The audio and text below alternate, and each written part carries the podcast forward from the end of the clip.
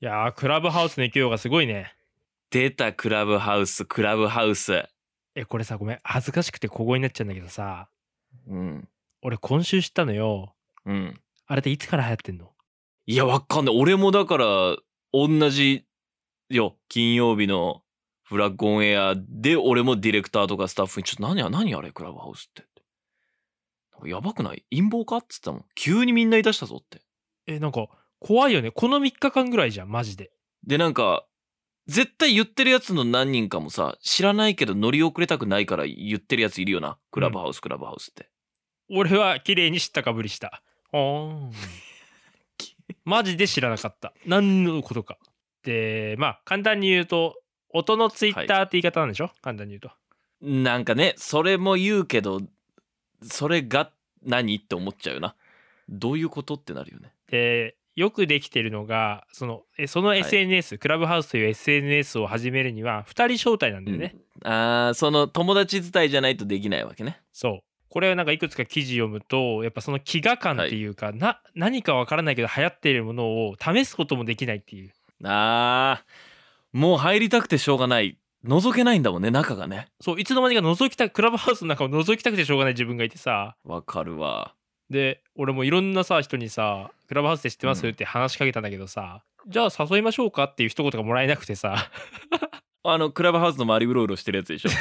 恥ずかしいんだよなあれでもさ出てくるやつらはさ「いやクラブハウスあれ面白いわ使い方によってはすげえあれいいわ」ってみんな言いながら出てきてるもんなそうなんなんあいつら俺あの周りでわあのね豪邸の外でワクワクしてるその子供なんだよな おいってあんななあ何が待ってるんだろうって出てくるやつみんななんかさ充実感溢れた感じの雰囲気出してるよねうんなんかあれはすげえあれはすげえってみんな言うしさ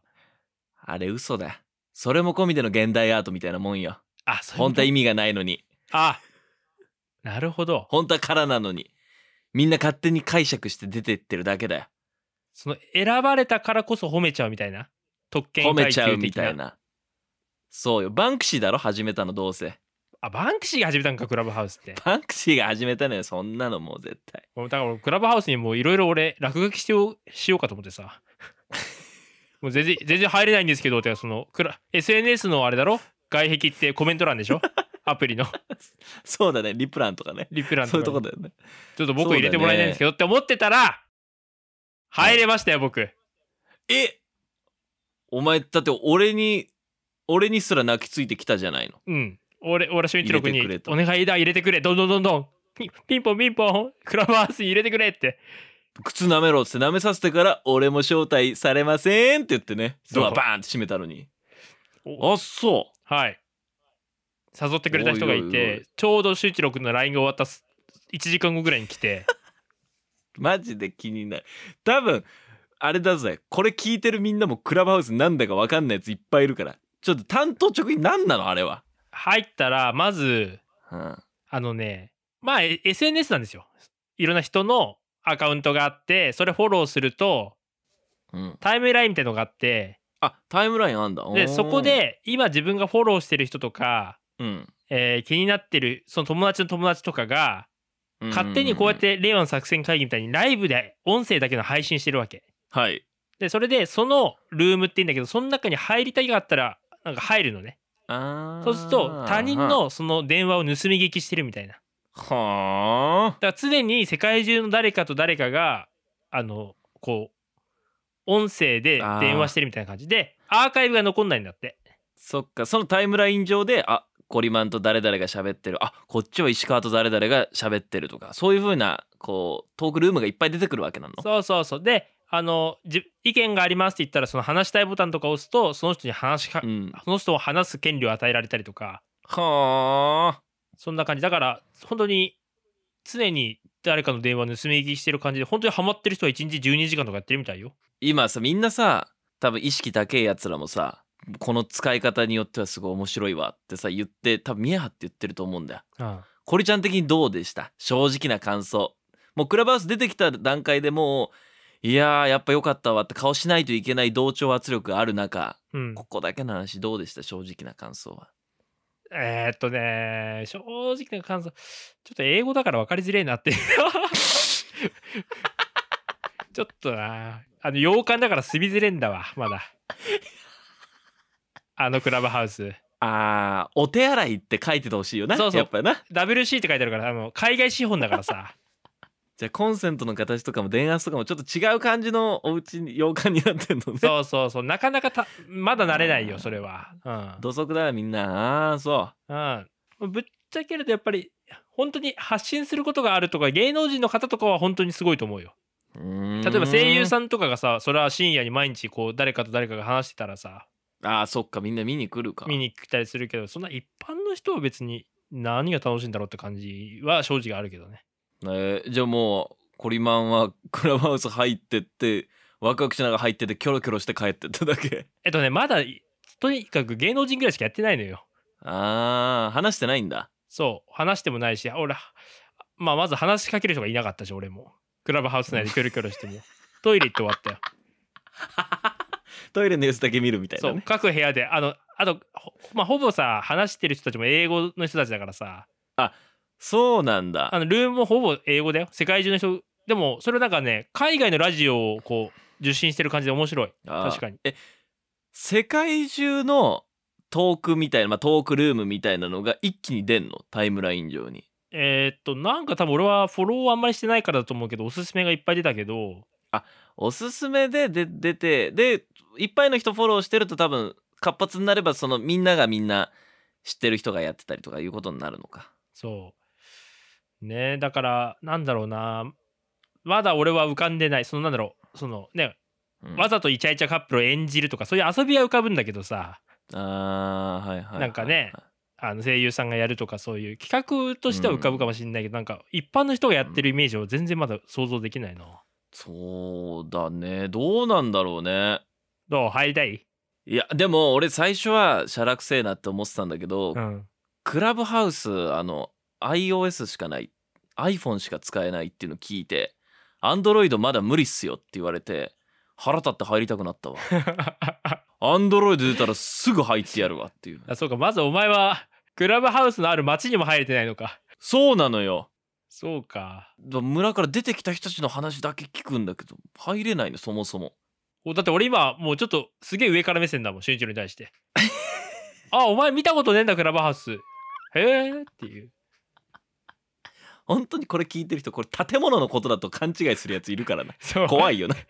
概念だからねあの万博行った子供ってこんな感覚なんだろうなと思ってる今。あー確かおに前月の石見たことねえのかへえっていう。今だからその意識高いやつらが集まって敏感な人たちが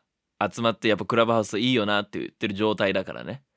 やっぱもうこっからもうコリちゃんみたいに意識低いやつらがバンバン行ってクラブハウスの価値をガンガン下げてってほしい、あのね正直俺も居心地は悪かったようん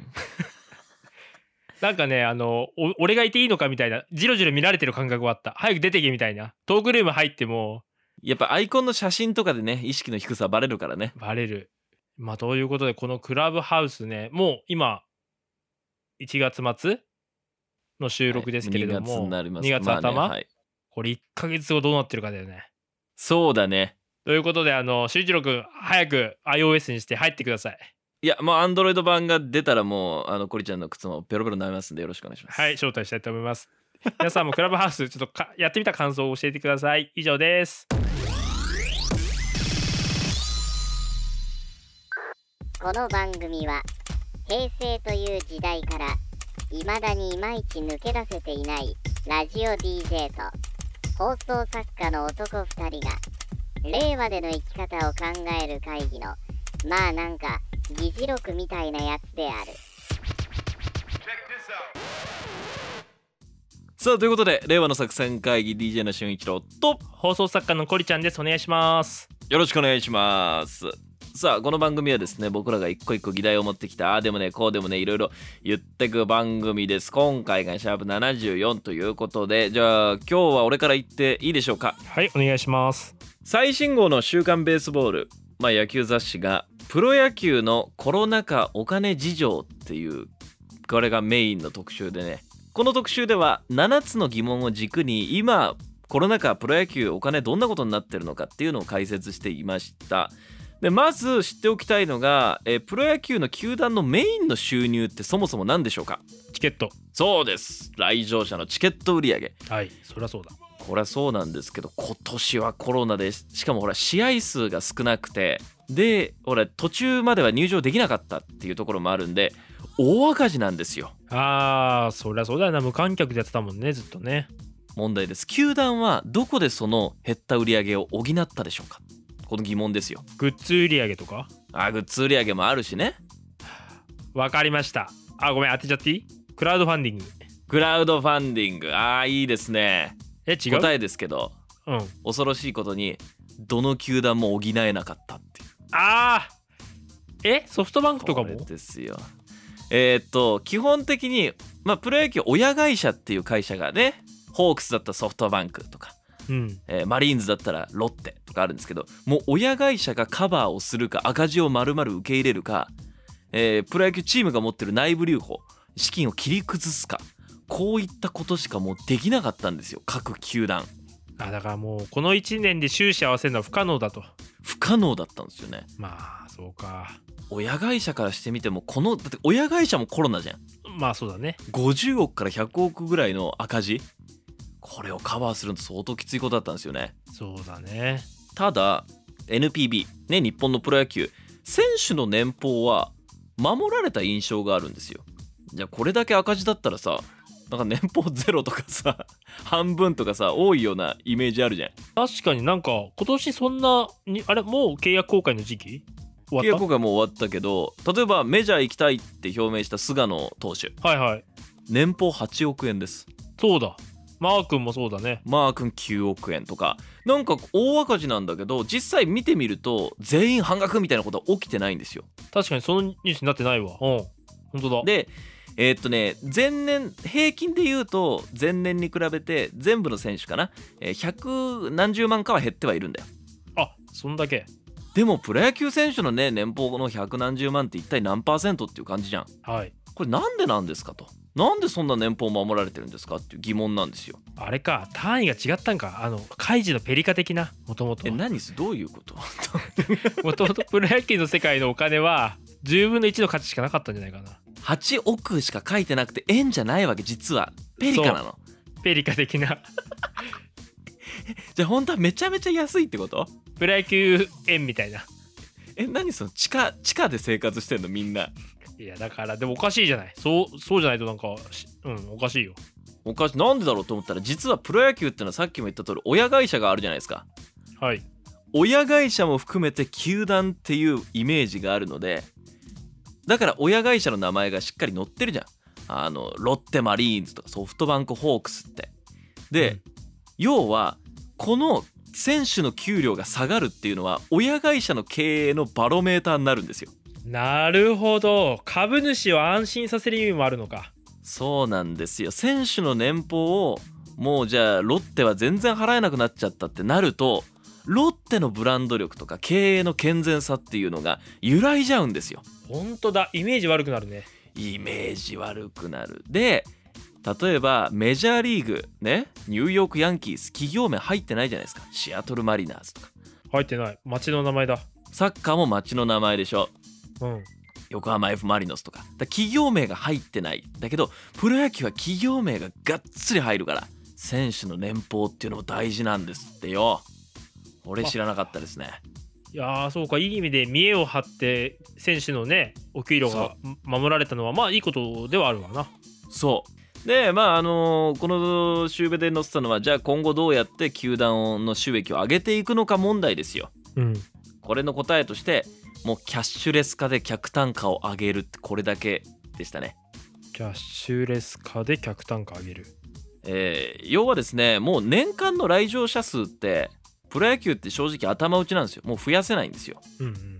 だって試合数決まってるし球場が大きくなるわけじゃないじゃんうん d n a ベイスターズはほぼ来場者パンパンなのねああそうだよねうんチケットが売り切れるってことはもうそれ以上お金見や見込めないんですよはいっ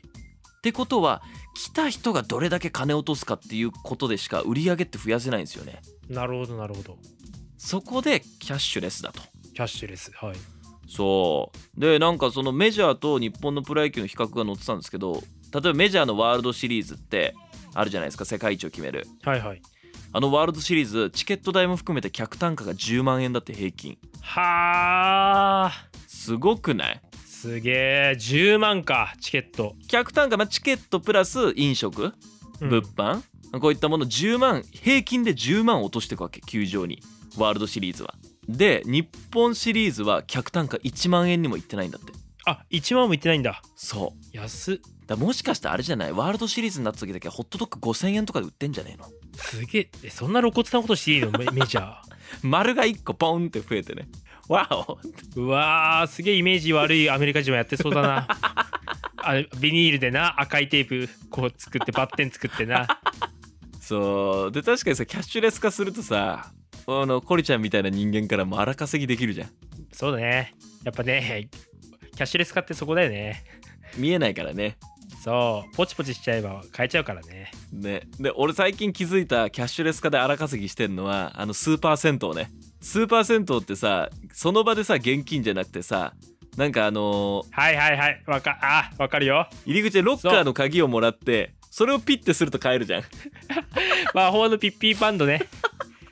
あれで最後に出る時に使ったお金生産だけどさもうあれいたずらにコーヒー牛乳とか飲んじゃうよな飲んじゃうもうねいっぱいつけちゃうもんで後でえ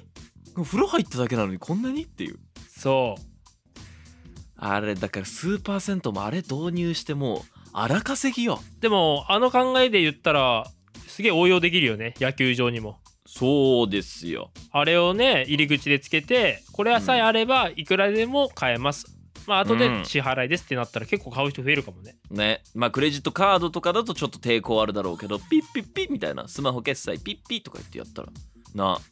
ね回転率も上がりそうだしいい ねそうだよこっそりな買ってもないホットドッグ100個ぐらい乗っけといてもどうせ見やしねえだろみんな見ない見ない明あ細なんそか見れ明ない細見ねえだろうん いやーということでまあこんな感じでねすごいプロ野球も大変なんだなっていうことが分かったんで逆に今業績伸びてる会社ってあるじゃん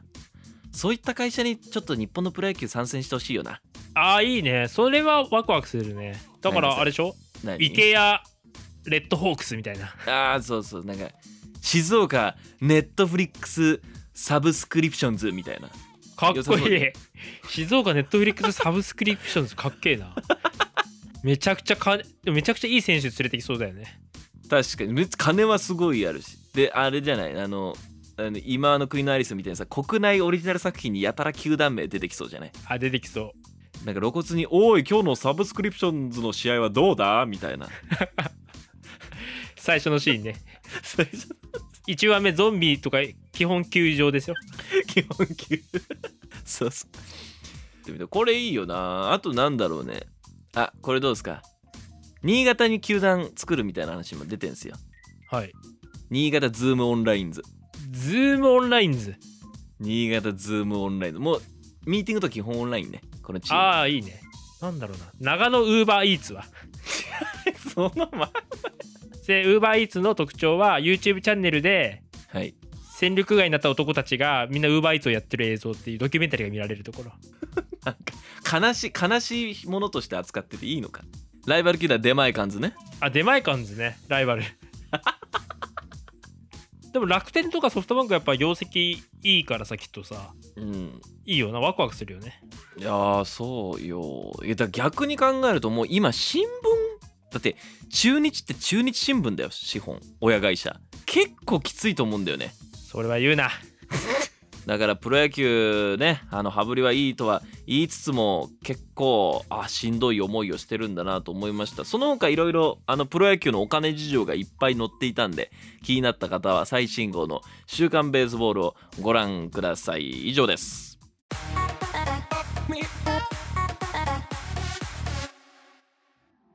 はい続いて僕が持ってきた記事は「はフいライデー2021年2月12日号、うん大ブーム山を買うって実際どうなの?」と出たこれねあの類似の記事がネットにもいっぱい転がってたんですよ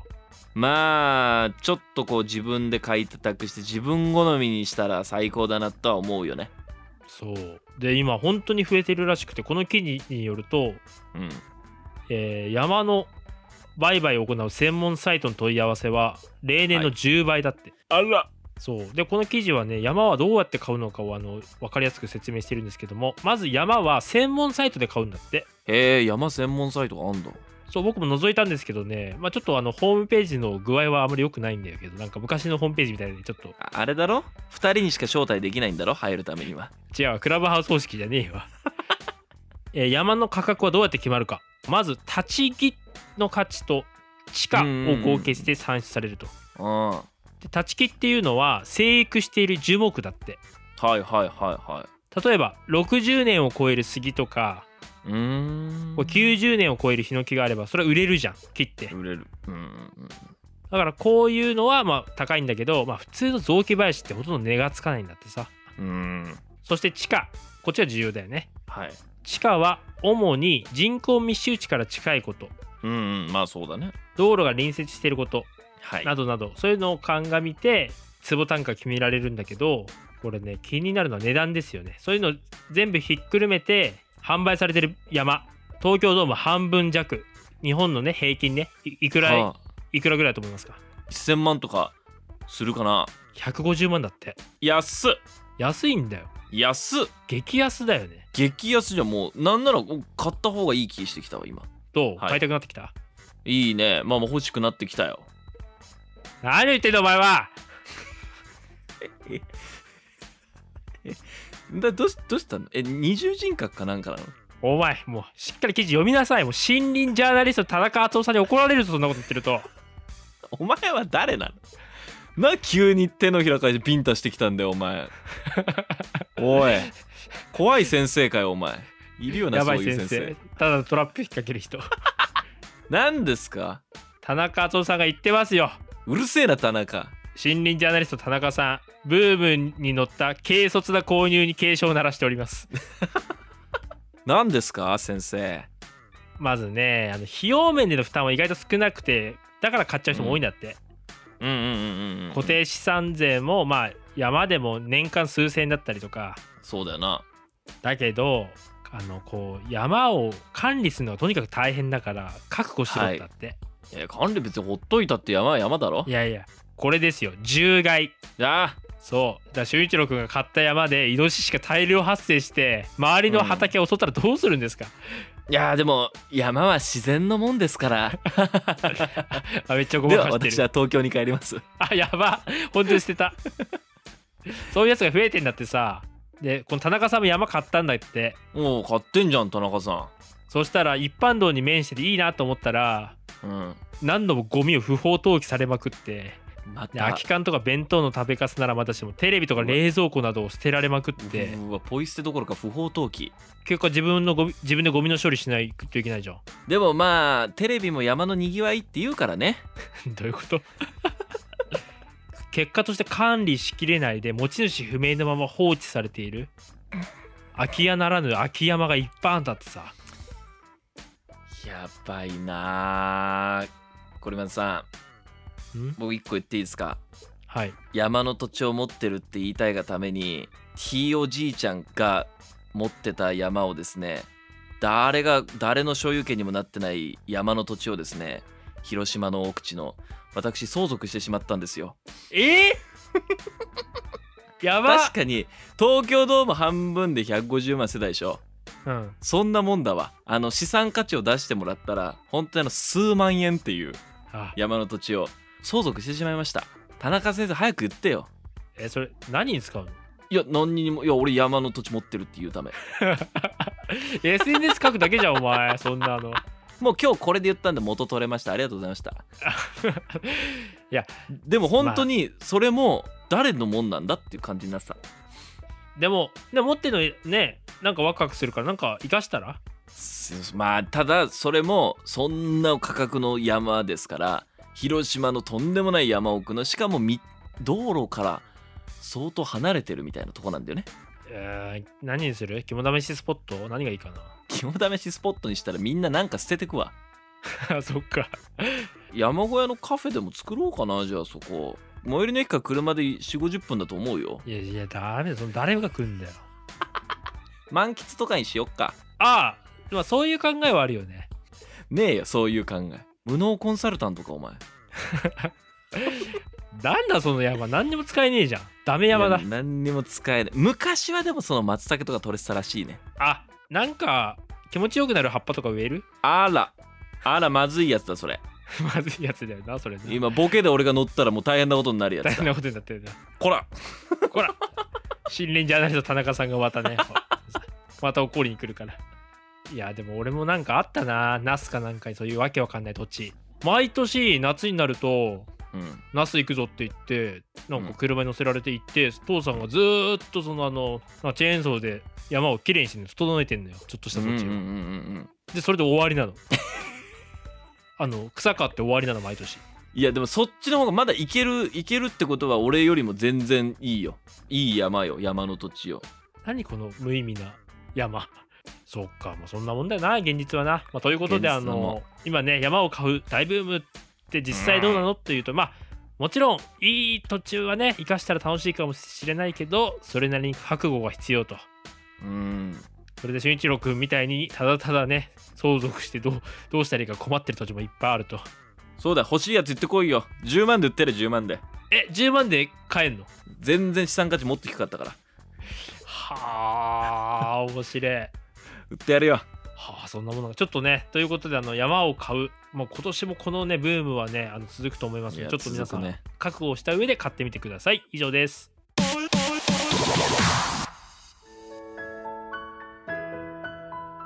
田舎の母にも勧めてます